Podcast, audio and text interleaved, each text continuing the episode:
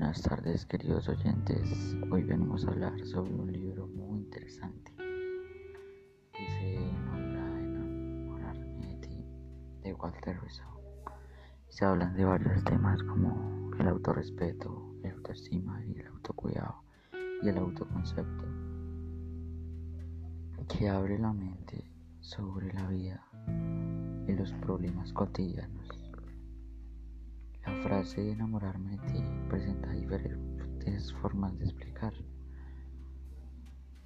Porque en sí es quererte a ti mismo honestamente y ser feliz por ello. Nosotros tendremos que tener algún día una autoestima buena para lograr las metas que nos presentamos.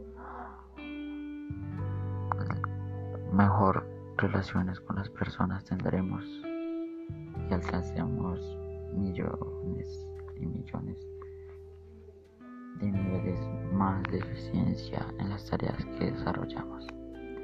Nosotros en ciertos momentos pensamos o tenemos una mala autocrítica que nos lleva a decirnos que somos inservibles, aburridos. A lo que hay una solución muy simple, que nos debemos aceptar y no importa los estándares de físico, de que si soy bonito, feo, inteligente, bruto. Nosotros somos como somos. Tenemos que aceptarnos y tenemos que tener una buena autoimagen, que a veces lo confunden con belleza física, pos y apariencia.